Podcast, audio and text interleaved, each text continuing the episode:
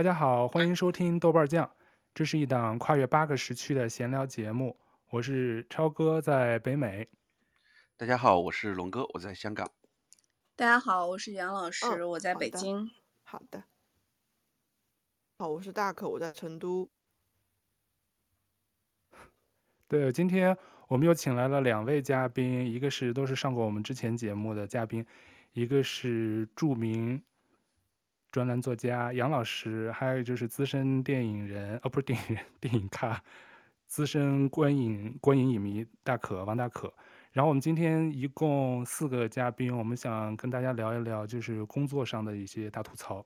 我们因为都是工作大概有超过十年，就是职场老油条，所以我们想跟大家分享一下我们这些年在职场经历的这些奇葩的人或事儿。嗯，但是听到我们这个工作年限，千万不要走开。九零后、六零后，你一定跟我们有共鸣。我们可是保持着一颗永远撕逼的不老之心的，一一定能听到共鸣的地方。对，我觉得，我觉得肯定是有好多叫做什么宝贵的人生经验，踩过的雷啊，碰过的这些事儿什么的。所以，我们就觉得，首先，我我这个契机突然想聊这个题目，是因为年终了嘛。虽说刚是新年，但是我不知道是不是大家都。在国内都应该开始陆续拿什么年终奖了？你们都拿年终奖了吗？一片死寂。我我我只能说，我只能说，没发吗？我们我们在香港只有一个十三薪，相对于别的行业，这个传媒行业真的啥都没有。因为我我那天去那个豆瓣那个小组，专门有个小组叫那个上班这件事儿，我不知道你们有没有逛过那小组，有七十二七十二万多的一工友，然后最近热帖就都在那儿，有一部分人在那儿晒他们那个，对吧？就在那儿晒他们那个发的那个年终奖的那些截屏，好多都是十多万人民币，还有多少的，就反正有的漏尾数或者什么的。我当时一看，我说哇塞，这些的奖金都发这么多吗？后来还有一个人。就说了，他说其实你不要看这些人好像都在那儿发这个年终奖的截屏，其实类似有点像幸存者偏差，就其实是真的发的多的人可能他才会，也不是凡尔赛炫耀，他可能就是会跟大家分享，但其实大部分人估计都发的就是正常或者都还没有没有收到，因为像我在这边，我在北美，我们就没有什么，呃是有奖金，但是我们一般二月底才发。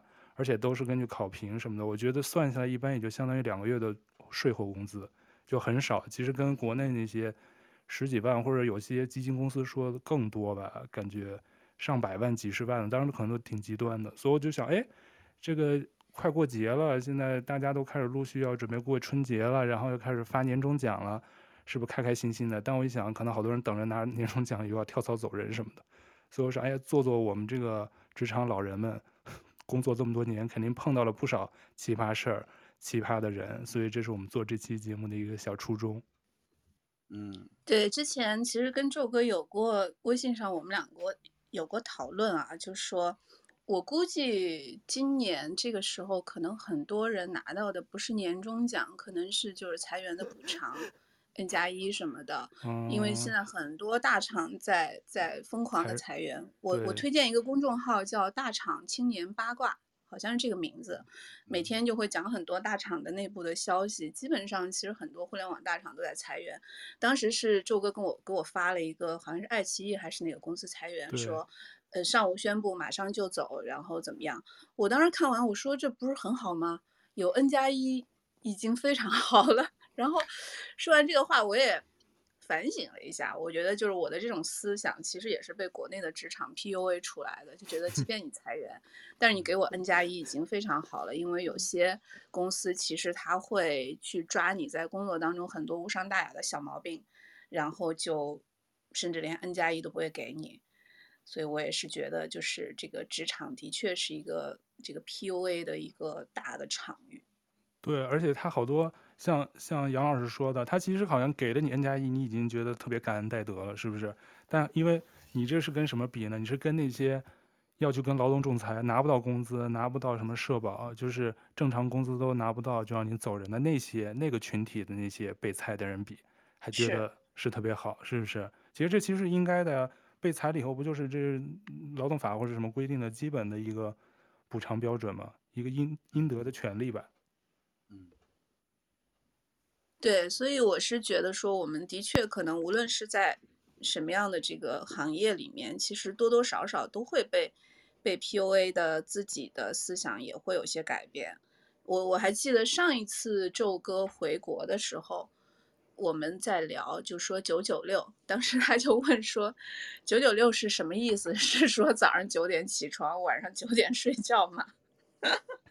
对，我当当时，对啊我 我当时想的是，那会儿可能这些词儿还没有特别的叫做什么特别流行，但仔细想想，你瞧，其实就这两三年，创了多少这些跟职场相关的中国特色的词儿。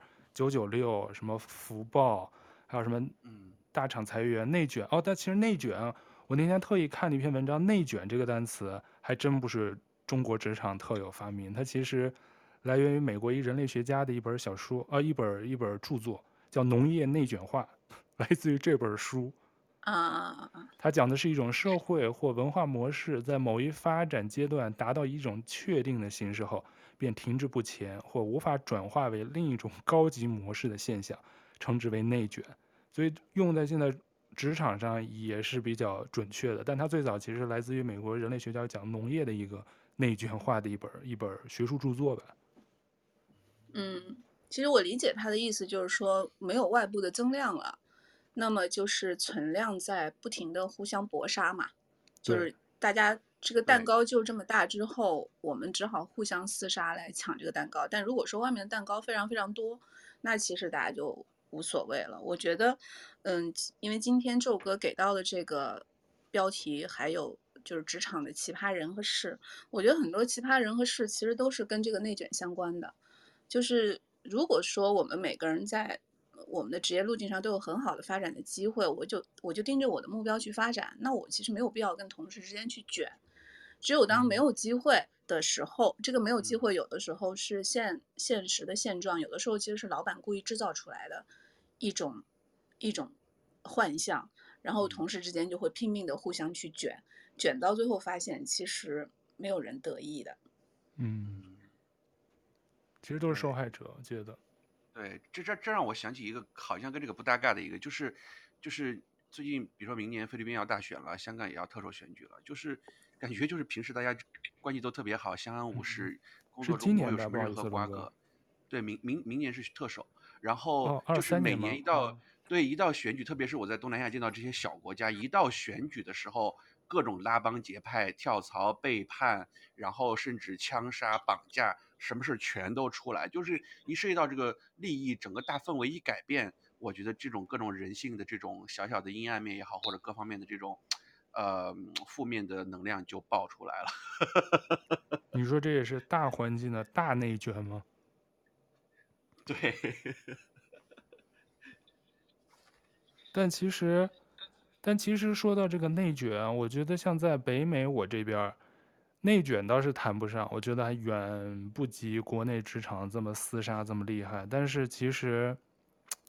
像我在现在这家公司干了到今年应该快七年了吧，倒是内卷不多，准时下班不加班，但是 问题就是工资不怎么涨，我都两年没涨工资了，而且因为这个之前的这个，因为我在能源业嘛，有的人可能知道我在能源业工作，但是它这能源业前几年油价大跌的时候，然后影响了整个这个能源产业，所以我看我那天算了一下，我可能工作。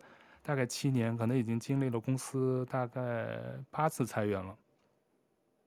哦，而且这边裁员跟国内不一样，国内其实也挺残酷的，不是说马上给你个什么，今天 HR 通知你，今天马上就走人。我们这也是，我们这其实，哎呀，经历过那次，我觉得第一次经历的时候，他是这样操作的，就是头几天会告诉你是大概什么时候裁，比如说，呃，现在是一月份是吧？说我们可能是二月份会裁员。会有一次裁员，裁大概百分之多少的员工比例，然后快接近那一周那个时间段的时候呢，公司会统一发个邮件，比如说定了今天二月三号上午八点钟都要到办公室，这个时间开始裁员，可能是半天之内，然后每个人就待在自己的办公桌或者是坐在你办公室里头等着，你就不能出去，除了上厕所，你就必须在那儿待着等邮件。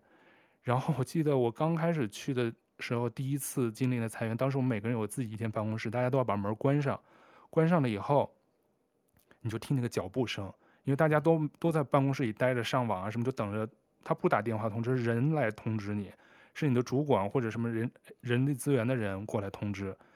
然后我记得特别清楚，当时我隔壁房间的那同事，过了一会儿，本来就可能前都到九点多了都没动静，九点多我就听他窸窸窣窣窸窸窣有声儿，就有人开他的旁边的门，然后再去看那个网上聊天的那个软件，他就离线了。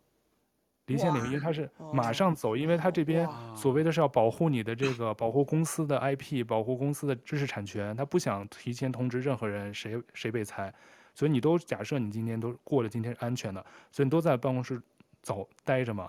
嗯，一裁裁了有通知完以后，立马就是不让你收拾东西，你就把电脑关机就走人，由公司打包把你的私人物品，把你的什么东西收拾好，给你寄到家里去，所以你就不会再碰你的任何东西，你来不及跟你同事说。再见，啥都说不了，你就直接就走，就是这样。我每一轮都是这么残酷。之前哇，资本主义好残酷啊！资本主义相当残酷。然后我们之间大家怎么通知，就是看谁离线了，离线了以后或者掉线 away，他的那个状态有时 away，有时 offline，你就知道他走了，超过一个小时。然后他大家有如果有私人手机号的话，有时候他会给你发短信，说已经被裁了，就走了。他们那些被裁的人就聚在公司楼下的一个酒吧。喝那个喝酒，因为这边这个裁员补助是很好的，就是在油价刚开始下跌，但石油公司还是有一些积蓄的时候，所以他给的补偿都是很很大方的。后来我听说第四、第五次的时候，就油价已经跌得不行了，再裁的时候，那补偿就已经按照政府标准了，就是原来是超过政府标准的补偿，不是 N 加一，可能 N 加更多，然后还给你半年的这个福利啊、保险都还给你。可能上半年以后再停，对，但是到最后油价油价就跟着油价跌嘛，油价跌了以后，他就不会给你这么好了，就是按照政府普通行业的标准。所以我我的部门，我记得我刚进去的时候是一说盛况的时候三百多人，我进去的时候一百五十多人，到后来就剩七十多人，然后经历了几轮又并购什么的，现在可能一百多人，对，但是已经是三家公司的同事混在一块儿，我们公司又并购了两家公司。所以跟我原来最早进入公司的人，估计没十个二十个了，剩下全是并购的两家公司的同部门的人合并的，只有资本主义。所以我们倒是不谈九九六，不说内卷，一直提倡工作生活的平衡，然后怎么怎么样。但是，一旦遇到裁员这种时候的时候，是相当相当残酷的。当时就是特别紧张，就是因为你不知道什么时候那门敲到你那儿，你知道吗？他不打电话吗？好像杀人游戏一样。对，有点鱿鱼游戏里边那个场景，对啊、嗯，就是这样的。对，天哪，我觉得你心理素质蛮好，要是我估计就吓尿了都。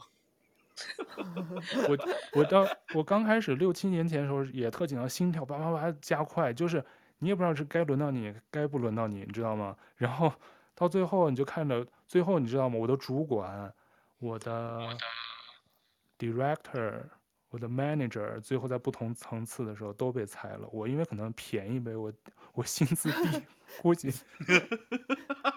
我的性价比高，所以公司留下了我。嗯，哇，我们宙哥也是扛过了资本主义的八轮鱿鱼游戏，对对，八轮真是有八轮，闪耀着。社会主义正能量的光 芒，闪耀着中国人民勤劳的这个而富有智慧的光芒。哎呦，真的，这 闷声发小财，这个我喜欢。嗯、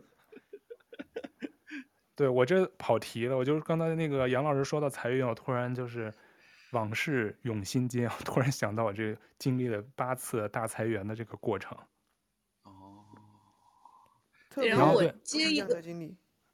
对，然后收尾，哎，对，我马上就给你们说完。最后收尾的时候，就是大概一般会从早上八点持续到十一点多，然后那个领导层会发个邮件说：“好的，现在裁员已经结束了，然后因为大家都比较紧张，今天剩下半天就放假，大家都可以回家了。”就 survive 了嘛，然后第二天就由由于游戏里边就是剩下的人就回宿舍了呗。对对对 对，就回宿舍 穿着吃鸡蛋了。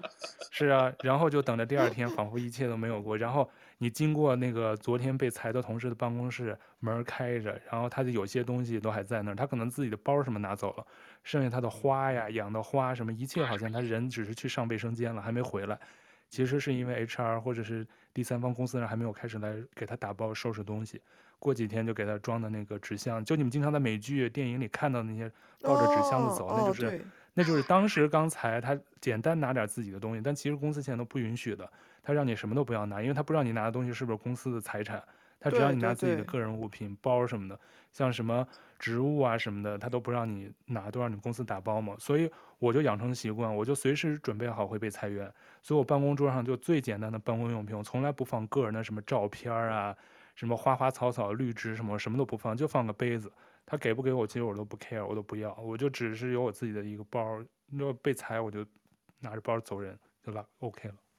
你这个风格，我在我在小红书上看过，叫这个随时跑路风，就是办公桌的风，哦、工位风格，随时跑路，哦、随时走人，对，随时走人风。我基本上没什么个人物品，哎、很简单的，贴的也都是工作。不过不过说到这个办公桌的配置，我发现真的是也能从中窥探出这个人的性格。男生和女生，女生和不同的女生之间，真的办公桌都很不一样。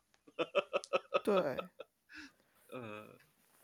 龙哥办公桌上放是满的，嗯，嗯，我办公桌上非常杂乱。然后昨天我们办公室有一个别的单位的领导来视察，嗯、然后我老板还提醒我说：“把你办公桌收拾一下吧。”我说：“好的。”太乱了。我就把我那些羽绒服啊什么的，因为我刚好坐在那个空调风口下面，我常年放着一个羽绒服，特别怕冻。然后就是赶快把桌上文件什么收一收，因为我平时做的东西比较杂，可能就跟这些视频呀、啊、什么东西，就很多设备啊什么乱七八糟都堆在那个桌子上。我就是心情好的时候会偶尔的收拾一下。然后，但是我发现真的是我身边有好几个新入职的小朋友，哇，就是。感觉他们对这个公司充满一切美好的想象，每个人都把自己桌上布置特别的温暖，有宜家风，还有什么那种奢华风，然后买的花啊什么之类的，我就我就心里想说，我说你们搞这么浮夸干嘛？是打算在公司常住是吗？把 公司当做第二个家？对，就开始一份新工作，觉得对这个公司真的是，呃，不是说公司不好，就是他们对这个工作是非常有热情的。然后买了什么那个，呃，不远万里从豆瓣豆瓣买了那个豆瓣的电影日历。然后那个保温水杯、哦、茶、奶茶，然后还有那种塑料呃塑料花儿，什么小抱枕，然后手机充电器，什么就搞得特别的小温馨，一看就是职场新人。对，以后从办公桌也能看出来。那其实我们今天说的，我我其实一下想，我其实现在这家公司真没有碰到什么特别奇葩的人跟事儿。就这点还就特别简单，嗯，因为北美这边就是私人跟工作都分得特别清楚，不会像国内什么建个微信群什么的，我们都是特别熟的朋友才会，同事才会留个私人手机号，一般都是能要你个私人手机号吗？像社交媒体，也就是很熟很熟的朋友同事才会加个 Instagram 啊什么的，但一般的人就是下了班就是就各走各家，就一般离职的时候，有的人才会给你发个什么我的私人邮件或者私人电话，一般我也不会联系。所以，就是奇葩的事儿真是不多，或者是我的部门可能比较简单，就是确实没有特别多让我就是特别愤愤不平的。除了资本主义这种血淋淋的裁员的时候 是特别残酷，但我现在也有点就是老油条嘛，就是我我真的还好。他如果那个补偿还 OK，就像刚杨老师说的，哎，我也可能被 PUA 了，也是潜移默化被 PUA 了。我觉得，嗯，只要那个 各方面挺好，我休个半年就是。对啊，他的工资肯定就相当于至少半年以上的工工资肯定是有，但是其实这边又要扣税，其实我不知道。然后你要运气好，有的同事被裁了以后很快就找到工作，他等于多拿了不少好几万加币的钱，其实也不错。其其实其实说到 PUA 这个词，我一直想请教两位姐姐，我对 PUA 这个一直不是很很明确它的定义，就是 PUA 是别人只要欺负你或者伤害你就叫 PUA 吗？还是说他从精神层面什么折磨你什么的，这个才叫 PUA？我想听听两位姐姐怎么理解。对，两位老姐姐，不是我 我，对我我觉得一开始这个 PUA 其实是有特指的嘛，就是叫国外的有有。也是你们资本主义啊，资本主义真的是很邪恶。就 是国从国外开始有个组织叫 Pick Up Artist，就专门教男生怎么去撩女生。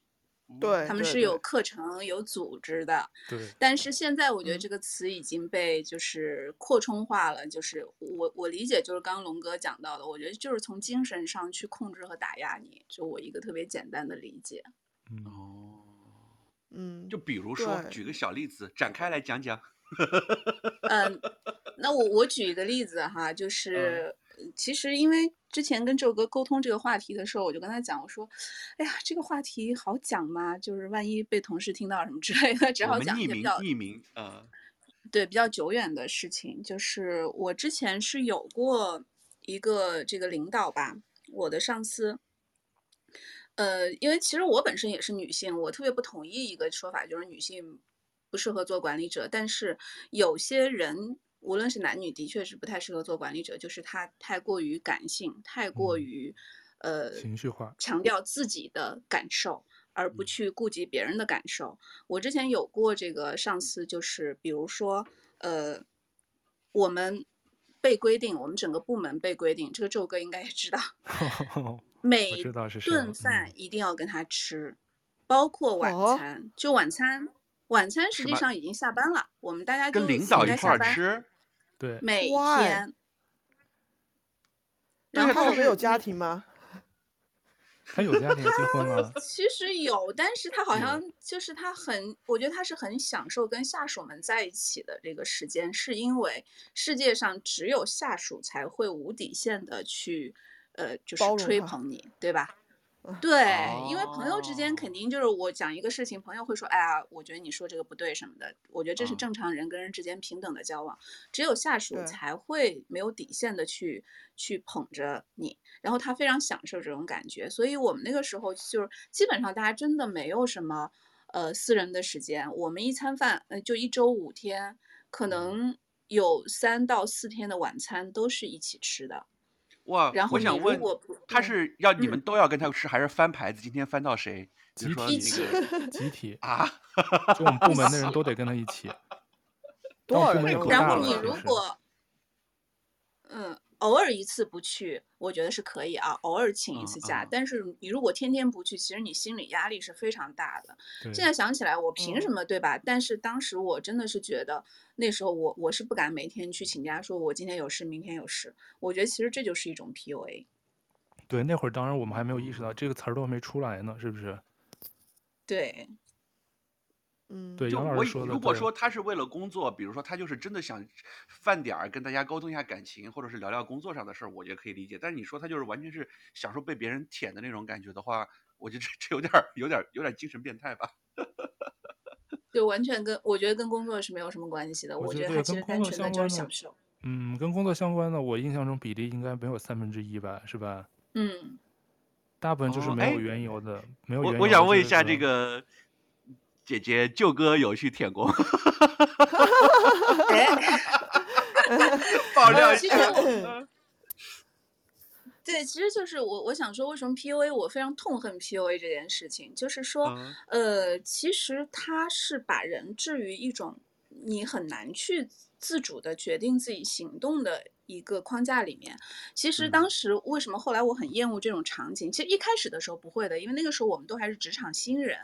一开始其实会觉得说，哎呀，这个团队很有凝聚力，团队也挺好的，然后老板经常请我们吃饭，就感觉还不错。后来慢慢慢慢慢慢，时间太久了之后，会感觉不好。是，就是讲到龙哥刚刚问这个问题，就是其实你是不由自主的。所以现在在很多有些 PUA 的这种被爆出来的社会新闻里面，会有人讲说受害者也是有罪的。我是很反对这种说法，就是因为人不太可能是时刻理性的。你在那个环境里面。除非你打定主意说，我老子明天就辞职，否则每个人都会去舔的，只是在于程度的问题。那么后来我觉得我跟宙哥都属于那种啊，我们就是随意的捧一下是可以的，但是太过分了，我们真的受不了，也比不过，就会造成一个场景是什么呢？就是其实那个词叫不进则退，对吧？逆水行舟，不进则退。其实大家都会舔，然后假设我们舔的这个水平是三分。但是会有特别夸张的，他会达到十分，在这种情况下，老板就会觉得三分的人，你是怎么回事？你是对我不满意吗？然后我们俩都属于三分的，我想说就是这样。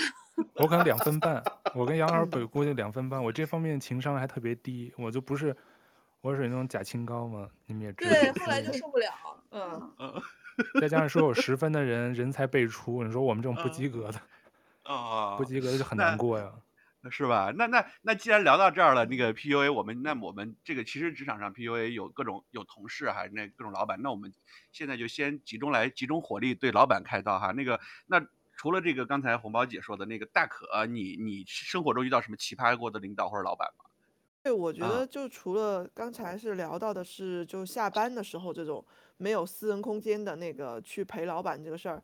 这个事儿是一方面吧，然后另另外一方面，我觉得应该工作上面有一些特别能够有 PUA 的，就是对你做的事儿的话，以及不认可，以及打压，然后就是告诉你你的能力不行，然后你要去不不断的去，其实也是跟这种讨好有关系的，你在工作上的去不断的去讨好他，去符合他的要求，而这种要求不一定就是一个特别好的那种。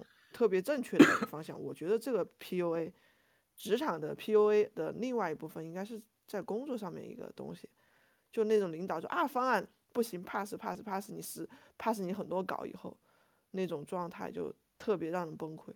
嗯，你你你有被你奇葩的老板欺负过最严重的一次，最过分的一次，你有有有什么小例子给我们讲一讲？就。就类似于这种，就是你做的那种方案吧，就是一个一个，我们就把它这样做项目吧。就做项目的话，给的方案的领导不满意，这个方向也不行，另外一个方向也不行，你就感觉是那哪个方向才行啊？你就你就得不不断去变着方向试探它。但是其实你知道这种东西，我现在看来是无意义的，你知道吗？就觉得啊，那像这种情况一般最后是怎么解决？他会可能会选择一个你前面的某一稿，说啊，那就执行这个吧。感觉他其实自己也不知道想要啥。嗯、哎，对对对对，就这种，他不知道你他要自己要什么，然后但是他就让你去试各种的方向，然后自己啊觉得啊，最后选了一下啊，这个还行，那就用这个吧。哦。就那种，我觉得这就是你会会对，特别是职场新人的话，会对你的就是你自信心会就会打击的很厉害，就说。对，说说我是真的这么烂吗？真的这么不行吗？嗯、就那样的感觉，对，就是怀疑自己的能力了。对对对对，我觉得这这个是我职场 PUA 的另一个层面的表表表象吧。对对对对，就工作能力上。对，就像很多甲方也是。嗯、啊，对对对，对，网上对这个甲方吐槽一般都是啊，改了五六稿，就是、还还是第一稿比较好。第一稿。这个红包姐姐对甲方有什么吐槽吗？我其实还好，因为我自己一直在甲方，但是呃，我坦率的讲，就是我对我自己的要求，就是我觉得我我始终跟乙方处的关系都非常好，就是我对我自己的要求，就是因为刚刚大可其实讲到的这个场景，我觉得每个人在职场上都会遇到，就是。嗯老板不知道他要什么，然后他就不停的折腾你。那么我对我自己的要求就是，我不希望别人无谓的去浪费时间和精力来做我的事情。所以我觉得我还是一个不错的甲方，就是我会提特别明确的要求，然后我会提可视化的要求，就是因为好多刚刚大可讲到很多这个。犹豫来犹豫去，其实很多甲方做的更加的恶劣，可能会比 对，因为你用乙方用的，觉得说更加是无底线的去折磨他们。那我我觉得我对自己的要求就是我的需求要非常非常明确，我要求乙方解决的问题，对方要一听就能懂，然后我不要无谓的去浪费人家的时间。但是刚刚大哥讲的就是职场里面上司的这种折腾，我觉得那那个是完全无法避免的，就肯定是我们都遇到过，并且这种情况经常你是没法去反抗的。啊，嗯，除非换老板或者自己跳槽，真的。对，然后我我就想说，其实就是我，我我个人遇到过这种老板，一般有两种，一种就是他其实是控制欲特别强，特别享受我作为领导这个东西，我这个把握权力的这个。感觉，所以我就要从不同层面去搞你。然后还有一种老板，他其实并不是说，他其实真的是从这个工作角度出发，但是他自己又没主见，他是出发点是把这个事儿办好。如果是第一种老板或者极为讨厌的，但是第二种老板，我虽然讨厌，但是我多少能够理解一点，他没有这个能力，但是他又想把这个事儿办好，所以他就是，这就像刚才那个呃大可说的，他自己都没有 idea，到底要确定哪一种方案，他才会无限制的去折腾你。这种老板，我觉得相对来说还好一点，因为。对，因为我创过业，我自己曾经当过这种老板。啊，这样的呀？因为我刚创业的时候，上面那句收回，收回。就是我刚创业的时候也招过一些小朋友，然后呢，因为创业，比如说我们当时做各种呃这个。做那个网页开发什么的，其实比如说我这个整体网站我要什么颜色，那我可能让下面人去给我定一个主色调，然后大家来排版，不同来看。然后但其实试来试去，我经常会发现，哎，还是第一版顺眼。但是我其实已经让他们改过好，其实让他们改过好几版了。不是说我想控制他们，PUA 他们，但是真的是发现，就是我自己其实心里也没有 idea。这种老板就属于能力不足型的老板。但是相比相比说，我就是老板，我就要折腾你。你今天在这干一天的活，你没啥事儿，我就给你让你定这个颜色的方案。你今天一天时间，我就要全部给你耗进去。就这种老板，我觉得就就就就就比较讨厌了。对，一种是 施虐型的，有的人他就自己明明知道，他就喜欢看下属不停的给他改，啊、消耗别人的时间，浪费别人的时间，嗯、他可能就是精神上的快感。还有一种就像你这种能力不足。确实不知道要啥，就得靠下属不停的给你 idea，然后你才知道你自己想啥，有个 clear picture 那种感觉。对，可能所以就是画出来确实又分很多。对，就是真的是有时候真的是管管理管理一个小团队，真的有时候真的是一个技术。然后我现在还有一点就是比较，就是刚才那个大可提到的，就是呃那个红宝提到，就是说杨老师对杨老师提到是。啊，对杨老师提到就是说有些人他是。就就是我现在在职场上，以前我不 care 职场这些事儿，现在我经常发现，就是说我以前做老板的时候，包括我现在在生活中，我经常进入到的一个误区，就是特别不成熟的一点，就是说我现在能够接受老板骂我，但是这个老板如果他是对事儿不对人，我确实做的不对，这种我能接受，但是我就特别讨厌，就刚才就是有些老板，他不管从权力角度出发，从各方面的情感角度出发，他享受这种，就是如果这个老板纯粹是从情感出发。来作为他对待你的标准的话，比如说他不喜欢你，那你做的任何事儿，哪怕做再好，我也不喜欢你，这种就就有点变态了。但是我现在已经能够接受，有些老板，因为我很玻璃心，但是有的时候被老板骂过，我发现说，哦，这个老板他真的是对事儿不对人，这种情况下，这个老板我是能接受的，因为人家就是为了把事儿做好啊，这种我是 OK 的啊。但是你们碰到的，我刚刚突然想到这个，就是因为刚才杨老师提到，我就在想，哎，原来老说男女搭配干活不累，是不是？所以我不知道。是不是女下属跟男上司，或者是男下属女上司，会大家配合的更好呢？但是我个人的经验好像也未必是。但是我 工作这么多年，我感觉我的上司，就直属上司女性比男性多哎，我基本上直属上司都是女的哎，可能跟我的行业相关有关。也有女生，对，也有有男的也有女的，但是我觉得这个是跟人的关系，就是你是怎样的人，就对性别不大，真的是没有能力的话，男女都一样的。对对，我特别赞同，就是奇葩，奇葩是不分男女的。对对对对对，对，有些男的也是，就是要很非常的小家子气，有些女性也是很大气。嗯、呃，我我又想到一件事情，就是，其实就是呼应一下刚刚龙哥说的，我觉得我们每个人去上班，其实都会有一个心理预期，就是。就上班的地方并不是一个乌托邦，我可以为一些事情会有一些负面的情绪，这些我都是通通能接受的。但我觉得有些，我们今天既然讲奇葩，我觉得有些真的是属于过于奇葩了。呃，这个我我至少知道有两个老板，他们分别会有一个下属啊，就是他们下属主要的工作不能叫主要的工作，就是这两个下属都很得老板的喜欢，是为什么呢？因为这两个下属特别会给老板拍照。就是会帮他拍美美、哦、美美的照片，还会帮他 P 的非常非常的好。然后呢？同款同款。然后，对，老板就很喜欢他，因为你可以帮我拍的美美的，我可以发朋友圈。哦，现在都新时代的下属要求必备技能，对老板说也是一个有有才华的。就这跟，我想说，这跟工作有什么关系呢？我甚至还知道有些下属是会到老板家里去帮他做家务的。前提是这个下属并不、啊、并不是秘书或者助理，真的呀？对，就我觉得这种竞争，我，我会觉得这种人太奇葩了。我觉得这种内卷就毫无意义。你如果是从工作上来卷我，那我觉得我我可能说，哎，我这个人没有什么追求，我就不跟你去竞争了。或者我这个人也很有追求，咱俩来竞争。我觉得这些都很正常，对吧？有时候还挺正面的。嗯、但是就是这种无底线的卷，我就觉得特别的没意思。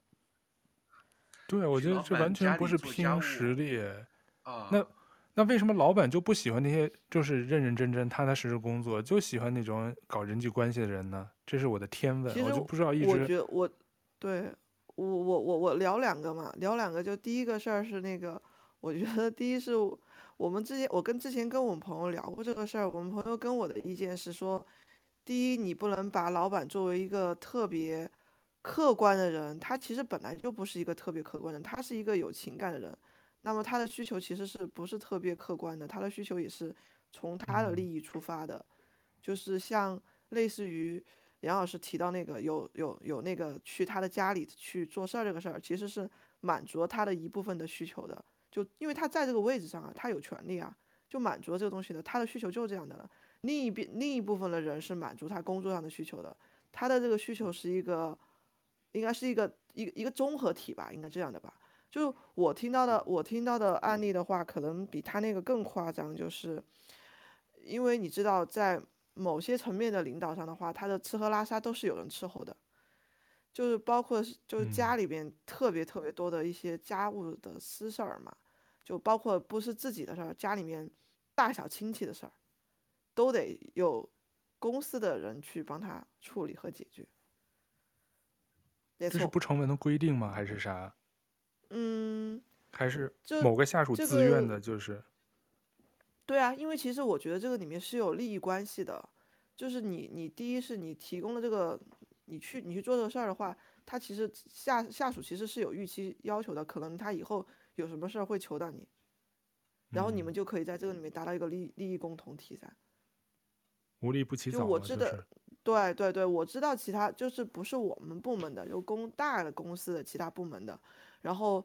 他们会去周末去老板的家里边集体加班，然后加班的话也会 有一些。老板家里岂不是很浪费水电？对呀、啊，浪费老板加水电，然后老板不高兴吧？应该。嗯，他们会在老老板家里面集体去加班，然后加班的话就会还加班还会一起做饭，一个团队，然后还会不是一起做饭，在老板家里做饭，然后会 po 出那种图，就是说。啊，又是什么什么辛苦而紧张的一天，我就觉得啥？为什么要这样？然后地标是老板家是吗？就是就工作室团建嘛。对对对，对，对啊，我也想说是团建吧。对对，工作室团建，然后而且是我知道是不止一个部门会这样，我就想，嗯，我们大公司的企业文化这样的吗？然后特别是到年底的时候，特有些部门类似于财务啊或者那种。或者有一个单独的项目会要的特别急、特别紧的时候，然后他们就会一起去老板的家里面加班，然后还搞得其乐融融的，也不知道是不是 PO 给更大的老板看哈，就就这样的，特别特别有意思，特别搞笑。我们我们部门还好，我们部门不会，因为有设备限制嘛。哦，没法备哦，对，都得在外头采外采，没法在家干。对，我回答刚刚宙哥的问题，就是说为什么？我是觉得，其实这是人性的弱点，嗯、就是又是又要上价值了。就是其实人是很难摆脱这种，嗯、我觉得不能叫劣根性吧。我觉得今天我们之所以还有一个比较良好的心境，其实说白了是因为我们没有享受过那种感觉。我觉得没有人能够拒绝说，你遇到的每个人都在捧你、夸你、无底线的帮助你，你提的所有的要求都会有人马上立即作为最高的优先级去实现。我们没有经历过这些，所以我们也无所谓。但是经历过的人，他就是这种感觉太舒服了，太爽了，他没有办法摆脱的，就是嗯，由奢入俭难。对，我随便这个一个眼神，就有人这个噤若寒蝉站起来啊，知道马上知道我是要喝茶还是喝咖啡，是要喝红茶还是要喝绿茶。然后我出门从来不要等一分钟，我下楼车一定等在那里。然后就是这种感觉多了以后，然后我所有的事情都有人帮我搞定。反正我再讲一个，我觉得不叫奇葩，就挺有意思的，就一个老板。他因为经常要在国内飞来飞去住酒店，然后他的公司也很大，在很多地方都有这个分公司啊、办公室。他住酒店，首先他都住的是最好的酒店，但是他即便住最好的酒店，他在进房间之前，呃，他房间的这个床褥、枕头都是特制的。特制的意思不是指这个酒店来供一个特制的枕头，而是它全是自带的。就在他到达房间之前，这个房间里的被褥和枕头，他当地分公司或者办公室的人已经来全部换过了。啊，哦，提前在他房间里要弄好。哇，对，哦，所以我想说的是，难道那个床褥跟枕头，因为这个老板也是苦出身，嗯其实他就是啊一个、一个工人出身。难道他真的一定要这个枕头才能睡得着觉吗？我觉得不是，他只是就是太嗯享受这种感觉，太舒服了。然后之前不是网上还流传过一个什么恒大的两个公子的那个叫接待要求，对吧？我我 我看我就想说这个特别搞笑。我觉得其实是类似的，什么什么床头四嗯瓶水，什么卫生间四嗯瓶水 之类的。其实你说他走两步路，他也不会死啊。但是就是太舒服了，由由由奢入俭难，然后他没有办法再远离这个很舒服的一个一个泡泡，他就会被这种特别擅长拍马屁的人所围绕。对，这就是他们就变成一个共生的关系，谁也离不开谁了。也是一种寄生虫、寄生关系。我觉得跟这个整个公这个老板这个老板的这个对待对待这个生活的态度和影响到整个公司的企业文化有关，就是真的是有时候会影响到整个公司的下边的每一个人的行为行为做事方式。对，就一定会有人去，嗯，对，就是当我发现我的老板是这样，而我嗯。又非常想在职场当中，如果我觉得我的专业能力不足以让我达到一个嗯。比较理想的位置，我啊。自然是嗯。会去投其所好的。对，然后这个投其所好就会变成刚刚跟周哥说的，我们俩一起经历过那种，你做到两点五分，我做到五分，下一个做到啊。七分，然后还有十分的。嗯，所以这种其实就是这不是直接被老板 PUA，而是整个公司文化间接的在 PUA 你。了，对不对？这是 PUA 加内卷的一个复合型、复合型团队。就刚才那个 提到的那个、那个、那个某某个知名企业，就是它里边好多，大概有几十个老总，比如说这个老总，然后一定要什么车，然后几点去机场，要早上要闹钟叫他起床，然后冰箱里最搞笑的是我一个同学同事一个神回复，他看到这个说说这个冰箱里有多少多少瓶水，要什么咖啡，要什么酒，要什么吃的，然后他来了一句这是要开小卖部吗？小卖部，笑死，对，哎，笑死。所以刚刚龙哥说到说，哎，这所以个说我嗯叫就大大哥，你先说。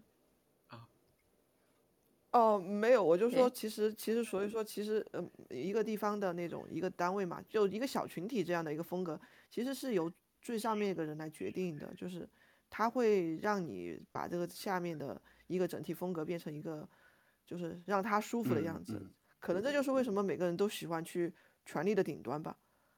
嗯，是，完，嗯，权力是最好的春药，就到了以后都都嗨的不行，肯定都不想听。哎，京剧 是，给我来一打儿。第一个京剧遇不可求产生了。，对啊，可遇嗯不可求。哎呀，真的是，就是想到那个前两天不是那个新闻爆出来，就是上海某个知名的那个理发企业，我当年在上海读书还去他们家理过我正。想说，你们都看到同样的新闻吗？没有，因为我昨天嗯出去遛弯儿，正好看见了这家店。嗯然后我还拍了个嗯照片，因为这家店的里面的这个女的服务员，真的就像那个新闻里一样，全部是嗯穿那个过过膝的黑皮靴和超短裙。有点像那个朝鲜的那个舞厅小姐姐的感觉，就是有点有点过时，但又透着一点时髦和 fashion。就八十年代的那种风。对，呃，他们家理发还挺贵的，就是一开始我在我那时候读书做学生的时候，他们家理一个发大概都要六七十块钱，那时候觉得哇好贵啊，然后发现这么多年他家店店居然还在，然后最近莫名其妙突然因为这个事儿又爆火。嗯，太好玩了。我我回应一下刚刚刚龙哥讲的，就说这个九零零零后的小朋友们不要走开，我们这些职场老鸟还是还是有一些心得。我觉得其实最大的一个心得对我来说，呃，可能就是搞清楚自己是一个什么样的人。因为我很早嗯就放弃了去卷就舔老板这件事情，就是因为我知道我做做不好，就是在职场生涯很早期的时候，就像就是跟周哥这个。呃，这个同事的那段时间，我就意识到说，这个不是我的专长。我这里面没有批判的意思，我觉得能够把这件事情做得很好，其实也很厉害，很厉害，也是本事，对。也是本事，也是专业。但是我发现自己做不了，我最多可能就做到两点五分，我已经觉得很用力了。我并不是说清高到我不去舔老板，是我已经很用力了，但是也就这样。之后，我觉得就是要从一开始就选择自己的路，然后你如果不去走这条路，你就走一条更艰难，但是呢，可能会让你更自由的一条路。就是这个是我从那份工作当中得到的一个结论，就是。既然我做不到这样，那我就好好工作。我就是劳碌命，我就是只能靠工作，只能靠努力去得到我觉得我应得的东西。然后我不太可能有什么额外的加成，所以我觉得这是挺重要的。因为否则人在这种两者之间互相摇摆的话，你会被撕裂的非常厉害，就会每天很痛苦。然后痛苦之后可能发现，哎呀，老就还是不行，因为别人比你舔的更厉害。嗯，对，就是舔狗内卷化嘛，我觉得这。我真是挺有心的，我觉得国内我真是比较避开了这个内卷的最高峰期，是不是？我觉得这这五到十年，尤其大厂文化出来了以后，这个内卷九九六真是就是很盛行。但是其实美国我看，其实其实加拿大跟美国相比的话，虽说都在北美，但其实加拿大总体的这个职场文化，我觉得除了裁员这部分都比较有共性，它其实。在这个职场文化这块儿比美国好很多，因为我认识好几个朋友在美国。其实美国的这个工作时间，好像我看一九年那份数据，它其实有近三分之一的这个职场人每周工作也要超过四十五小时或更长时间。大概有一千万人是每周工作六十个小时或更长时间。但是相比之下，加拿大的这个平均工作时间基本上都是三十五到四十小时，就是它已经短很多。所以。美国，我觉得在这方面带了一个不好的头。首先，我觉得工作四十个小时，我那天特意去看了是哪儿来的。每周工作四十小时，最早就工业时代，一九一四年那个亨利·福特，他把它应用到这个汽车厂的这个加班工人的流水线上。他发现每个每班工人工作八小时，产量是最大化的，所以不知不觉就推广到各行各业。所以这个一周工作四十个小时，最早其实应该是从福特的那个汽车厂传出来的。就是慢慢发展开来的，而且像那个美国好多公司，像 Uber 那个优步，他们原来内部口号叫做“更聪明、更努力、更长久的工作”，后来被媒体报道以后，就把最后那个更长久的工作就给删掉了，只剩下更聪明、更努力。还有那个现在已经快凉凉的那 WeWork 那个那个联合办公室，他们也是他们当时有句特别有名的一个格言，叫“不要在累的，你听这句话，不要在累的时候停下来”。要在完成的时候停下来。你听这句话都是在，都是 PUA 大师啊！所以这美国这些企业，资本主义万恶之源就是从美国这儿来的。所以我觉得，先是四十个小时，然后每周每天工作八小时，这些其实都是资本家最先发明创造的，然后延伸延伸延伸到亚欧其他国家。哎呀，给你一碗毒药，还让你觉得这是一个鸡汤呢，真的是。这个这个上班时间，这个真的是有点有点有点搞笑。我其实当时创业做那个小老板的时候，我当时其实给大家的时间就定的比较松，因为我设身处地的被被这种打卡上面这种东西可能就搞到过不安和心神焦躁过。然后我就说一个简单的事儿吧，就是我有一段时间，然后突然公司要就开始打卡了，然后呢，我有一次刚开始不大适应，然后我们九点上班，我九点十五到的公司。然后呢，但是那次确实是我的问题，老板要开会，然后呢，我就当时就迟到了。然后我在路上堵车的时候，还没到九点，我跟我同事说，帮我跟老板说一下，然后我这个隧道堵了。然后结果这个同事就没有敢跟老板讲。然后等到我推开会议室的门的时候，老板直接说，让你几点到的？我说呃九点。他说现在几点了？我说九点十五分。他说我觉得这个会你可以不用开了。然后然后我就。当时我多少有点小清高，就是觉得我我不会在当着那么多人面去说啊，老板我不好意思错什么什么。如果正常的人是会这么做的，我觉得大部分同事都会做得出来。但是我就是当时说哦好的，然后就面带歉意的关上门，转身走了，就就真的就真的没有开这个会，然后没有开这个会，对我就走了。然后我觉得我确实是我做的不对，然后我我有点放不下那个架子嘛，我多少有点小清高的，然后。那个开完会之后，我就去老板办公室做了一个隆重的自我检讨，然后被老板臭骂了一顿。然后，但是关键在于什么呢？这不在于，我不是在说和老板的关系，关键是从那件事之后，我有一段时间每天早上四五点钟都要醒一次，会惊醒，看看现在几点了。就是我将近有一年的时间，将近有一年的时间，我不用闹钟，四五点会自然醒的啊。就因为那次迟到嘛，有有对，就心理上这种阴影非常非常之大。嗯，天哪。对，我觉得这就是这就是就是小型 PUA 造成的心理的阴影。就是我，其实我其实也是，因为这首歌应该知道，我是在二零一八年的时候休息了几个月，就是就是 gap 了几个月。嗯，就是因为其实有点像刚刚龙哥讲到这种场景，只是因为当时这个场景。老发生，它不是一次而已。像那个场景只发生一次，这个龙哥就天天睡不着觉了，对吧？天天要被吓醒。我当时也是因为，呃，并不是说老板批评我还是怎么样，而是工作压力实在是太大，然后我就长期失眠，睡不着觉。后来有一天我就觉得不行，因为当时失眠已经很严重了，我觉得这个这个我马上就要猝死了，所以我就去跟老板说，我说我说我要我我我得休息。你要是不行，我就辞职。但是我老板非常好，所以反过来讲，我觉得就是说，现代工业社会 给人造成的压力，它并不取决于你是不是有一个好老板或者有一些不错的同事，这个压力是体制性的。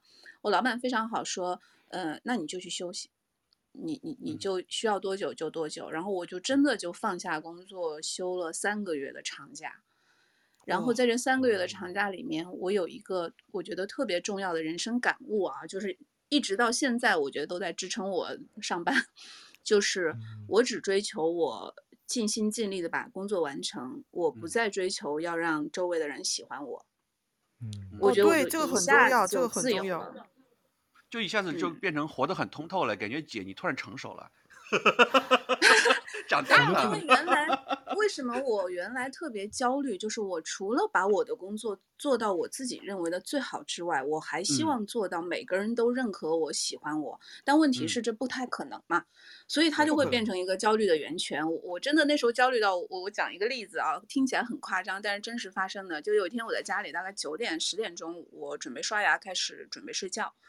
然后这个时候突然我有一个，并不是我的领导，是公司的一个高层给我打了一个电话，就讲说我需要一个什么什么东西，但他当时其实也并没有讲他马上要，他只是告诉我说，哎，有这么一个事情。因为现在我觉得国内职场大家的的确确是没有这种时间观念，觉得说晚上九十点钟我不能直接找你，就觉得特别自然。我当时人好好的，但是接完这个电话我就吐了，就真的是身体的反应，就是我就趴在马桶上。吐了，吐了，就是我当时觉得已经焦虑到说，我受到这种这种紧张的刺激，我的身体会不由自主。它并不是心情不好啊，或者郁闷，已经不是这样了，已经变成一种躯体的反应了。所以就是那个时候，我跟自己说不行，我觉得就是世界上没有什么是比健康更重要的。然后我觉得悟出的这个道理听起来特别简单，但是从此之后，每次在我不爽的时候，我就会想，我做到我认为最好就行了。你喜不喜欢我，那是你的事情。我控制不了你，嗯、我就觉得就好很多。对，这点真的是，这点是很真的是很重要的，也就是你在这个办公室整个生态文化当中，除了面对老板，我们。接下来要讲到的就各种吐槽的同事，就是你怎么样去定自己在办公室这个人设？你要让所有人都喜欢你呢，还是做一个独处一方小天地的一个与世无争的人？我觉得这个东西真的是很有学问的一个，就是看你，就是我其实很很很佩服杨老师这一点。到现在为止，我一直每一年都跟自己立 flag 说。我一定要做一个我不 care 别人感受的人，我把工作做好就行了。但是每一年我发现我真的做不到，有的时候不是我做不到，而是我努力想把自己的事情做好，与世无争的时候，会有不同的锅、不同的事、不同的坑把你弄进来。就有的时候是你不可避免的，就是没办法去去去黑洞不放弃这抗争的。对对对对，其实我每次都都会每年都会想说，哎呀，我一定要做到一个像杨老师这种。不要讨好别人，不要做讨好型人格的人。我要我要换一个人设，但是我发现我真的做不到啊！我 care 顾虑的太多了。嗯，我看到一个理论啊，就是还挺有名的，叫什么大五人格理论，就是就他用五种这个维度来分析每个人的人格，然后这个五个里面有一个叫宜人性，宜人就是让人感觉很舒服啊什么的。我原来我原来看这个的时候，我会下意识的觉得说宜人性越高是越好的。呃，后来我看了一个分析，说其实并不是这样，就是可能就是刚刚龙哥讲的，你过于宜人，过于让人觉得你是一个可亲的人，嗯，太高，对你本人来说并不是一件好事情，适中就可以了。宜人性过高，其实对于自己来说并不是一件好事儿。活得太累了，对，你会很累，很累，真的很累。对，就讨好型人格可以理解成就是一种讨好型人格吧。我理解是这样，就我原来会觉得说“宜人”这两个字看起来就特别正面嘛，我以为它的分数是越高越好的。后来我觉得这个这个科学还是有它的道理。那我觉得我都有点是哎，因为上次有一个一个朋友就说说 Joe 你是一个特别 likable 的人，那我觉得是不是也不太好？因为我肯定其实我脾气有的时候是特别熟的人知道我脾气有时候也不好，但是我在外人面前就是特别好相处，然后特别的随和和蔼，然后。特别，但但是我就想回应杨老师跟跟龙哥说的，其实我觉得我们大部分人做很多事儿，真的就是首先都会不自觉的想别人会怎么看，尤其是我觉得亚洲的传统家庭的这种，当然往大了说，然后人生中我觉得几乎有一半的麻烦跟烦恼就是来自于我们自己对行动结果的焦虑，是不是？就因为你先提前预设了你做这件事儿会不会被别人喜欢，被别人认可，你还没做，你已经先把这些各种情况先想了一遍，然后你才准备去做。就是太 care 周围周围人对你的看法。对，你焦虑就来自于还没开始对那个行动结果的一种预设。嗯，对我我这个方面我想聊大可想说，那个，对对对，大可，对我想要大可是不是有点也是讨好型人格的？我是我以前是，但是我现在尽量的做到这个东西，不是的，就是在我我甚至拒绝过我们领导电话，然后然后也甩了两次死耗子以后。然后我发现，有时候人去当一个坏人不是一件坏事儿，就是相当于说我没有必要每每件事就做一个好。可能一爽工作就没了。每个人 不会，我觉得这个事儿的，我我我后来我把这事儿看清楚的原因是，我觉得他给我安排这个事儿，这个事儿如果没做的话，锅是在他头上，不在我头上。就是说，最担心这个事儿没有办的人是他，不是我。我把这个东西想清楚了以后，我就死皮了。我就说，那我就不做，怎么的？嗯、那就咱们就来耗呗。我觉得职场老油看谁耗得过谁。职场老油条最重要的一点就是要死皮，就是要厚脸皮。真是有时候脸皮厚吃个够。哦、我觉得原来我们就脸皮太薄。我觉得我们工作十多年了，我为什么？对，利益关系你得看清楚，就是说这个东西的东西最后的利益关系会到底是咋谁来背这个锅的问题。如果到不了你的层面的话，嗯、那无所谓啊，就是像我们那个，像我们公司对吧？就反正也不会到我头上来，有什么锅领大领导都去抵呗。嗯、我不做的话，他们是找的有个高的领导顶着呢。对对对，有个高领导，啊、然后就说还有你们说那个关于新年的那个愿望的问题，我其实我前两年的时候给自己，我在慢慢的去，就是也是因为这个事儿去慢慢去实践一下。第一个就是说。你们你们的有你们的给自己愿望说不去做个好人，我是给自己的前两年的第一个第一个给自己的一个东西是，呃，不要不要说谎话，就是不要去做任何的，包括善意的谎言，都不要做，就是说去去做一个你说你你所说的东西都是真实的，你。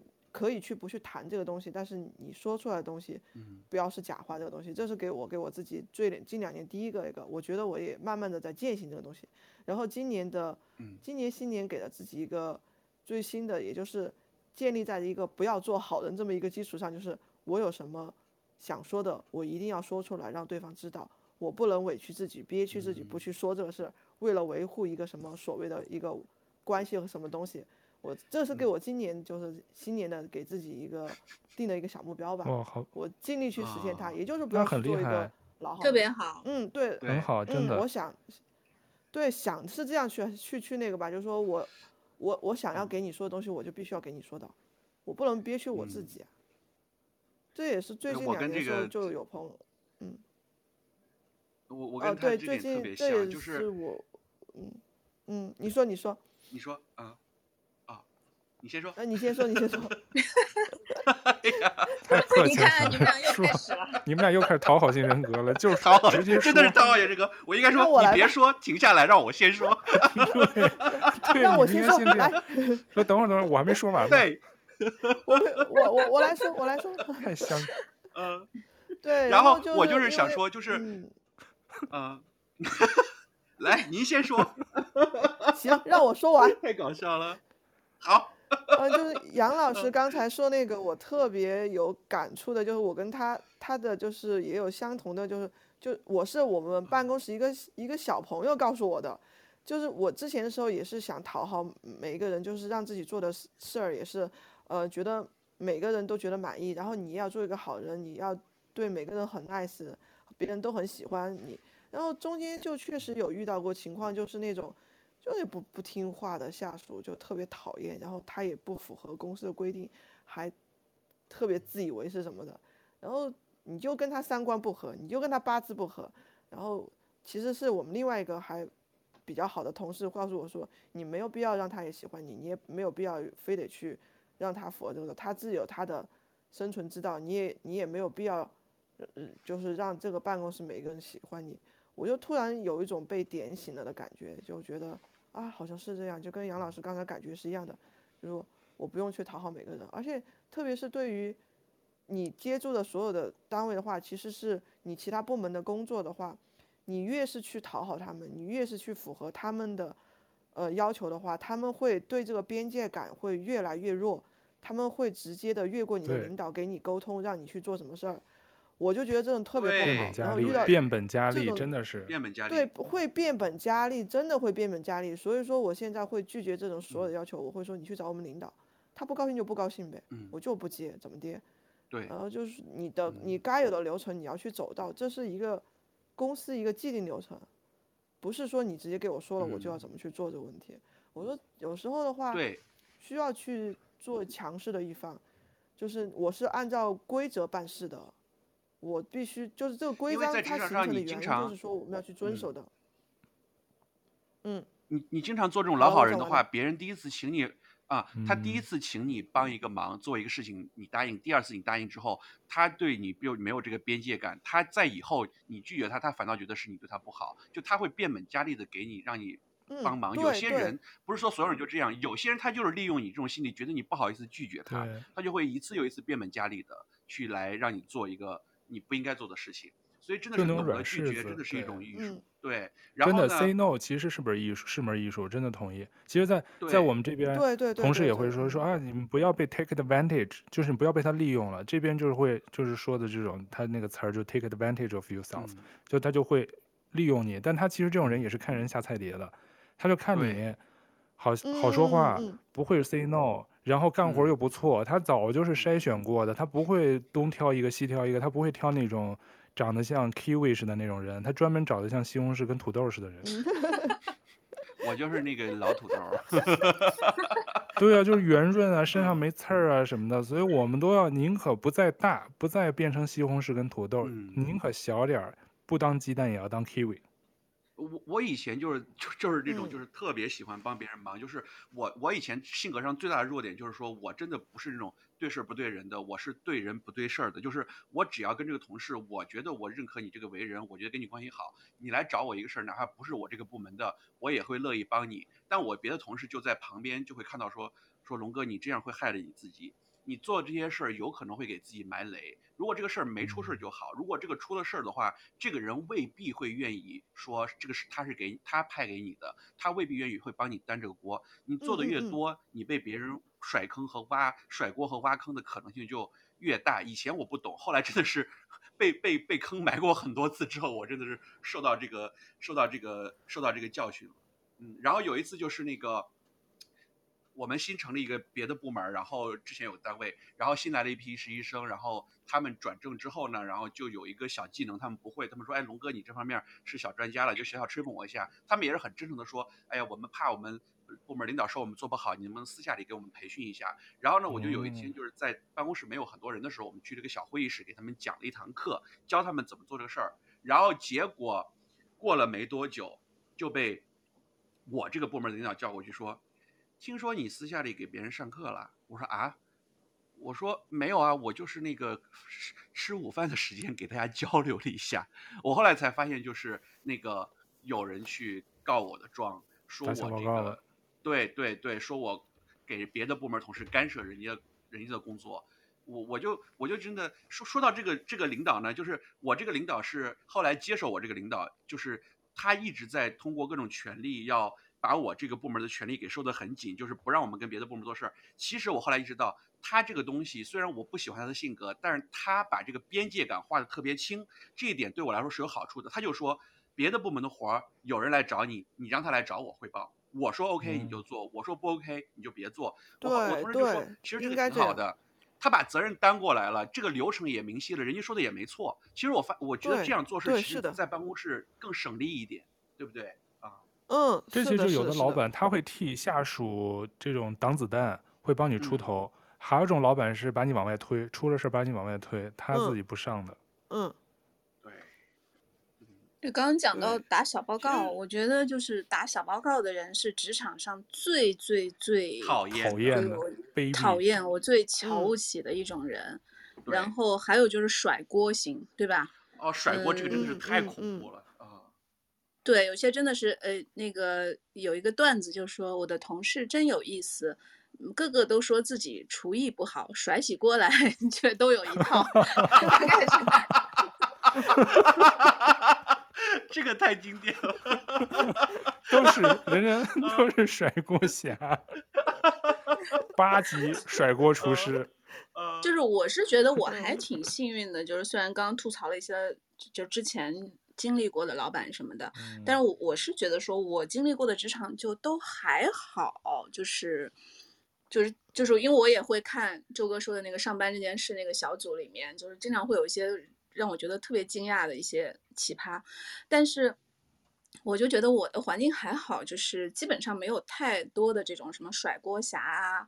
什么刚刚说打小报告什么的，但是我是觉得会有一些人，并不一定是我现在的工作啊，可能是我听说过的，就是我觉得有一些人是属于他其实没有大的什么阴谋啊、阴谋诡计之类的，但是有些人的确是在职场上有一种非常不好的习惯，是他会下意识的去给别人挖小坑。其实说白了，这个坑也没有什么大不了的，我即便踩进去也没有关系。我觉得这个变成了他的一种。生活习惯就是，我还是对一种本能性的，就是对别人不友善、不友好，总觉得我我们俩之间有竞争，但其实我们俩之间根本就不存在竞争。我觉得它就是长期的一个一个一个习惯，就像我之前看过的一个小故事，就说一个不是寓言小故事，就说一个一个毒蛇和一个乌龟都要过河，然后这个毒蛇就跟乌龟说：“我能不能趴在你的这个壳上过河？”这乌龟就很。就很犹豫说：“那你别咬我啊！”然后毒蛇说：“我我肯定不会咬你，我咬你我也淹死了，对吧？”然后然后这个乌龟就想：“哎，那也对。”然后乌龟就驮着这个毒蛇到了河中间的时候，这个毒蛇就咬了它一口。乌龟临死前就说：“你怎么还是咬我了？”这个蛇就说：“我忍不住，我是 忍不住，并不是很搞笑，本性。”对，我觉得很多人在职场上有时候给你挖的坑，就是他忍不住。就其实这个坑是完全没有必要的。我举个例子啊，对，就是他在挖这个坑的时候，他在挖这个坑的时候，他其实没有处心积虑的精打细算，说我要去那个要怎么害你。但是可能到这个场景的时候，他下意识的就去做了这个事儿。对，对，就是他一定天天。都是这样生活的，所以他忍不住要挖这个坑。就是之前 我有过，就是比如说，比如说我跟一个同事，那那是很很久很久很久以前的事情。我跟一个同事，我觉得我们俩关系挺好的，然后我们俩一起跟老板吃饭，吃着吃着，他会突然问我说：“哎，那个什么什么什么，你做的怎么样了？”就是他明知道我还没做好，嗯，哦，哦，他就故意在老板面前来假装关心我。我觉得这种就属于忍不住，就这种我就挺瞧不上的。我觉得。你何必呢？你问了这个老板也不会给你升职加薪，你何必害我呢？有必要吗？就是但是这种人真的特别多，其实职场上面就没有什么大奸大恶，但是他就总要给你搞一些事情。嗯，这种 特别忍不住。周哥可能知道我说的是谁吧？哎，我真不知道哎，我没想出来是谁。你不知道吗？嗯，下来再沟通。好好，下来再沟通。我还好奇是谁。就像康熙似的，小本本给我写一下，我真不知道谁。没有，因为当时就是在 在那份工作之前，我我是之前一直在媒体，然后从媒体出来，我就出国去读书了。就是，呃，这个媒体的职场氛围其实很淡很淡，对吧？因为媒体里面大家说白了都是靠我的笔杆子这个这个吃饭的，我根本就不 care 老板喜不喜欢我，你不喜欢我，你也你也要靠我来写稿子。所以我之前在职场就是白吃，职场的这种所谓的经验是白痴。然后我刚刚讲的这个事情就发生在我刚刚进入一个第一次我现实意义上进入到一个所谓的职场里面之后，我那时候很傻的。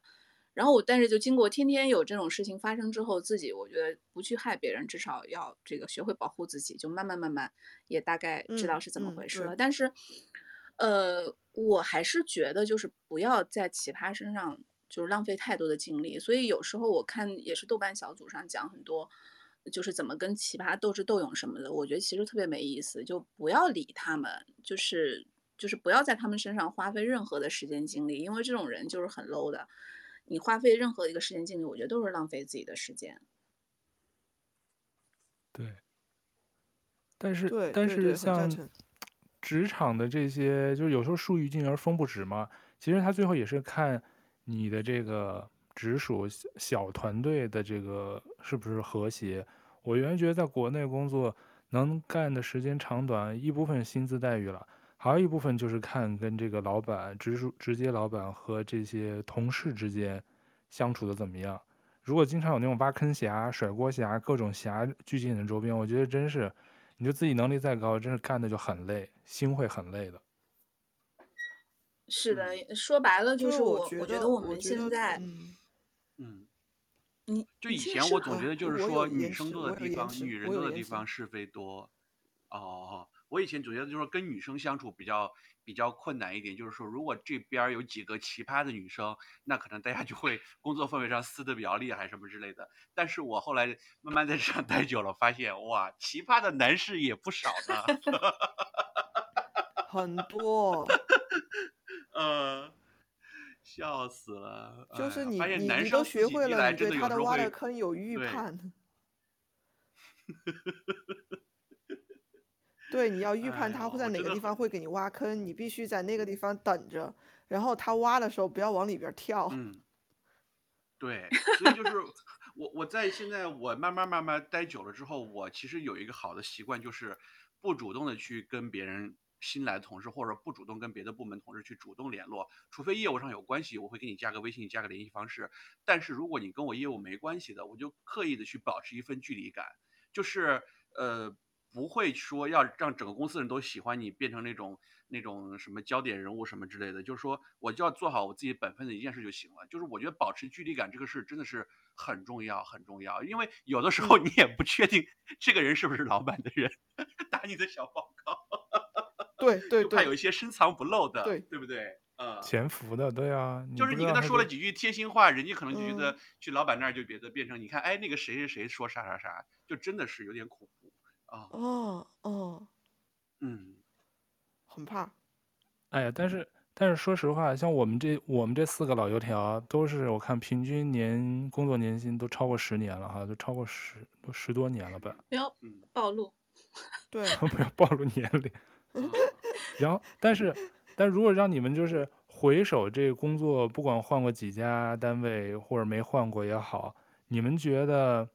如果给职场的同僚们，或者怎么说，就给自己总结，你觉得这工作这么多了下来，最大的这个收获心得，就从这些奇葩人跟事儿里头，给你们带来过什么人生小感悟吗？刚才杨老师好像总结过一条，是吧？就是为自己而活，不是管你们靠不靠，老子反正把这份活做到最好，我就问心无愧了。嗯，对我，我还有一个感悟就是。就是，呃，做一个靠谱的人，呃，因为之前跟朋友也聊过，我说原来觉得靠谱这两个字是一个底线，对吧？原就靠谱不就是做人应该的吗？嗯、后来发现，在很多职场上面，靠谱已经变成一个最高标准了，就会发现 不靠谱的人太多太多太多太多了。对对。所以我对我自己的要求就是做一个靠谱的人，就是呃。刚刚像那个大力说的，呃，有话直说，然后尽量的用好的方式去说，然后呃，别人交代我的事情，如果我能完成，我告诉他能完成；如果不能完成，我会提前给他打出提前量，告诉他说我有任何的困难。嗯，对，因为你在职场待久了，会发现不靠谱的人给你带来的这个伤害是是是灾难性的，就真的会有人，嗯比如说一个工作的 deadline 是周三下班，他会在下班前一分钟说：“哎呦，有什么什么事情我做不了。”你会发现，其实我觉得这都是常识性的东西，你做不了是可以的，你提前一天告诉我，我我好去做别的事情。但是很多很多人，我觉得连这个靠谱的底线是达不到的，所以我觉得我对我自己的要求就是做一个靠谱的人，然后，然后就接上我第一个感悟，就是不要太在意别人的看法。面朝大海，春暖花开。那大可呢？大可有什么感悟啊？跟我们分享一下。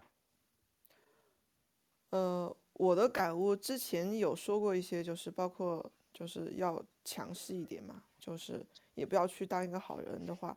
另外一个就是应该是我最近两年因为换了部门那个一个小感悟，就是呃管理好每个人的预期，管理好你上司的预期，管理好你下属的预期，就是这个。这个东西对我感触比较大的就是，你其实在他他天马行空的想法中间的话，其实你可以去做一个主导者，你没有必要一直去当一个就是跟着他走的一个人，你可以去当那个牵线的人，牵头的人。对，不要当追随者，这是我的跟随者，当领导。对，不要当对，不要当跟随。然后因为这个建立在一个基础上，就是说，呃，最近跟朋友也聊的挺多，就是说。我们所有的其实目的就是说，我们所有的做的事儿其实是为了解决问题，就是怎么解决问题的方式的话，我们可以讨论。我不一定要非得要用你的方式，我也有我的方式。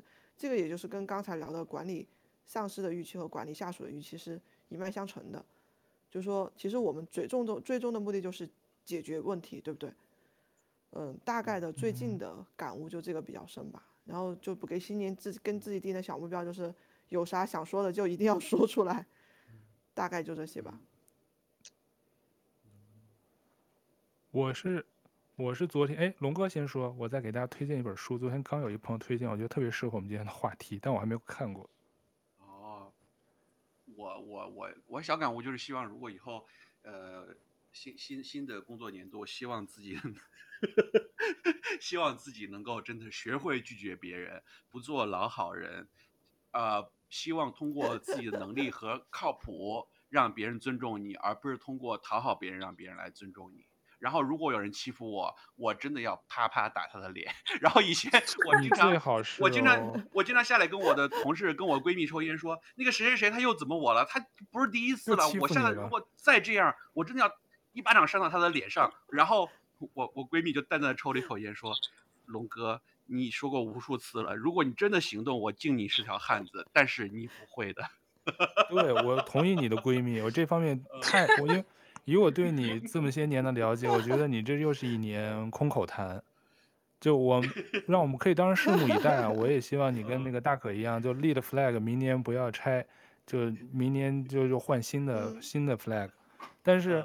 对，龙哥真的要跨出第一步，然后跨出第一步，你会发现其实没有那么难，而且挺爽的。对，我就希望爽一次，真的是。嗯。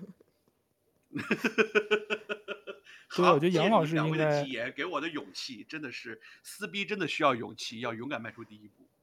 杨老师那个小半年的，还有几个月的那 gap 以后，我觉得就，对啊，就旧貌换新颜的那种感觉，至少在职场心态上。会。对，也会挣扎，但是我是觉得说，呃，我就再啰嗦几句啊，就是因为那段时间，因为其实我们都看过一些文章什么的，就是比如说一个人什么年纪轻轻就得了癌，他就写文章说，哎呀，现在才知道人生最重要的是什么，比如说可能是生活，是家庭，是友情，是自己的经历。我觉得我自己特别幸运的就是我用一个。嗯，非常非常痛苦，但是不致命的疾病就是失眠，让我明白了这个道理。就失眠的痛苦，我觉得不亚于任何的疾病，但是它就还好，暂时不危及生命嘛。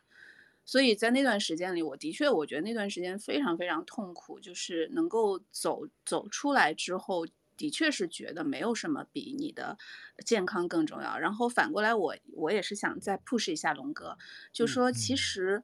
嗯，其实就是呃，过于过于 nice 的人，他会他一样会有愤怒，但他的愤怒是朝内的，就是你不会把愤怒发泄到，对其实那些会在大大街上折磨自己，会折磨自己，嗯。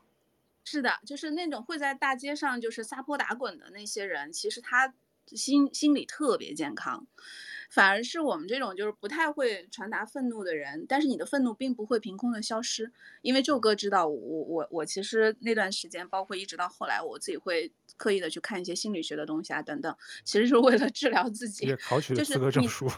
对，我还考取了资格证书。现在都是 付，哇，现在是值钱的心理咨建议。心理咨询师杨老师在给我们这个小课堂，就是为了 为了治自己嘛，就是先自自己有病要先治自己，自就是，呃，愤怒不会莫名其妙的消失，你就会朝内的攻击，然后说的严重一点，很多抑郁症其实就是朝内攻击过于过于厉害的一个过于激烈，就是你永远在埋怨自己，哎呀。我当时怎么就这个没做好？我当时怎么就就永远是在埋怨自己，反而是那些会甩锅的人，他的心理健康的不得了。所以我觉得，就从自己的身心健康的角度，我们也都这个年纪了，对吧？从自己身心健康的角度，我真的是觉得要学会去呃表达自己的不满和愤怒。当然，如果我们能够做得更好的话，我觉得这点我自己做得不好。就是我每次在急赤白脸的时候，其实我不能够控制一个很好的度。我特别羡慕有些人是可以很、很、很、很坚定，但是又很平和的把他的不满意讲出来。我觉得这个是我要去学习的。但是第一步，我觉得还是要表达出来。对，我们都还要学会修炼。我觉得 say no 确实是门艺术，也不好说的。也就是有艺术的说出来，真是不好弄，而不是情商很低的 say no。嗯对，嗯，对，我还想，哎，怎么又 寂静了？对对对，我还我还想就是有，我觉得还是有点正能量。就是虽然我们今天的主题是奇葩的人和事，因为我因为宙哥比较了解我，我其实，在工作上不是一个什么有野心追求的人。我最大的愿望就是早点退休，这个没事儿就去公园里遛遛弯儿、撞撞树什么的。呃，就是 我是觉得，其实我今天在我们这个开始录之前，我还特地到公园里面去看别人喂鸭子，然后我那瞬间其实挺感动的，我就觉得说，嗯，可能自我实现是人的一种本能的追求，但是上班并不是，坐班九九六并不是人的自然而然的追求，这是近一百多年来才出现的，在这之前人类漫长的历史上。是不用上班的，所以我想说的是，千千万万不要为了上班这一件事情，让他过多的占据自己的时间和心情。然后我就觉得，刚刚我在公园里面晒着太阳，看着鸭子，就觉得人生其实很有意思。然后如果我们不得不上班，对吧？我是觉得说，呃，其实我我自己反正在工作当中还是遇到很多特别优秀的同事。呃，这个我觉得他们的确是让我觉得，我觉得对我来说，其实上班就是可以跟一帮还比较优秀，然后大家能够互相接纳的人在一起。然后如果能够沉淀下来，大家变成朋友，我觉得那是特别幸运的事儿。我跟宙哥就是这样。然后那份工作虽然我。对，吐槽了很多，但是我还是沉淀到了两三个好朋友。我之前的每一份工作，我觉得我都是沉淀到了一些我们彼此认可，然后甚至在情感上可以互相支撑，甚至于说工作上不开心了，我们可以使一个眼神，大家就下楼去去喝个咖啡或者聊个天，互相吐 槽一下，同时觉得非常的安全，不用担心他会去老板那儿告状。就是某些瞬间，我觉得我们甚至是心灵很相通的，因为。可能甚至比我跟家人还要相通，因为家人也不知道我工作有什么环境，但是你面前这个人是完全理解你的，所以我是觉得这些事情还挺好的。然后我就希望自己也能做一个 这样的人，就是我不要在职场当中当一个那种甩锅的人、告状的人、什么拖拖别人后腿的人。我也不，我虽然说像刚刚说的。不追求去做大家都喜欢我，但是我觉得尽量做一个就是能够给别人带来这种这种能量的人，然后就可以了。对，我觉得杨老师说的正好，我觉得他都可以替我们就他都替我们收尾了。我觉得他这段就特别适合做我们的 closing。正能量是吗？嗯，要要要做一个脱离了低级趣味，一个高尚的人。对，做一个高级的人，高尚的人，做一个低脱级。低低趣味的人和不带铲子、不带锅进进厨房的人，觉得刚才杨老师这段就是前头特感性那段，我听的都嗯，好有共，好有共鸣啊！我觉得他说的挺好的，都不用我跟龙哥今天做收尾了。我觉得虽说我们开头是四个老油条分别介绍大家的这奇葩的人跟事儿，但是最后我们其实还是我觉得就想借用刚才杨老师说的那些话，就是工作不是我们人生的全部，那只是用来我们更好生活的一个一个方式，是吧？人类开始有工作。就算打卡，说到从秦始皇开始打早朝，早朝打卡也不过几千年，所以人类刚开始都是农耕社会，不需要上班了，就是打猎，就是我们工作。所以我觉得，但现在我们有幸有通过工作来养活我们自己，只是为了生活变得更好，而不是把生活捆绑成工作的一部分，是吧？即便不有的时候万万不得已，但是我们要尽力脱，就是跳脱出这种不好的这种氛围，还有就是。准心理咨询师杨老师给大家建议，就是说一定要勇于 say no，push 自己，这其实对自己心理健康非常好的一个方式，而不是把这种负能量最后向内推给自己，然后最后让自己有情绪、情绪疾病啊，或者情情绪的这种不健康。因为精神健康确实很重要，是不是？是的，嗯，对。没有，我又简单总结了一下八高。那反正呃，今天我们特别。高兴又请到杨老师跟大可又再次光临我们小节目，让跟我们从不同角度分享大家的这些故事。然后因为时间有限，其实也没有说把想聊的全都聊完。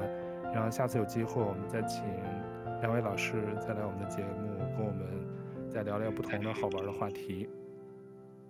好的，好的，谢谢。好的，好的。好，那我们今天这期节目就先聊到这里，谢谢大家收听，我们下期再见，拜拜，谢谢谢谢，拜拜，拜拜。拜拜。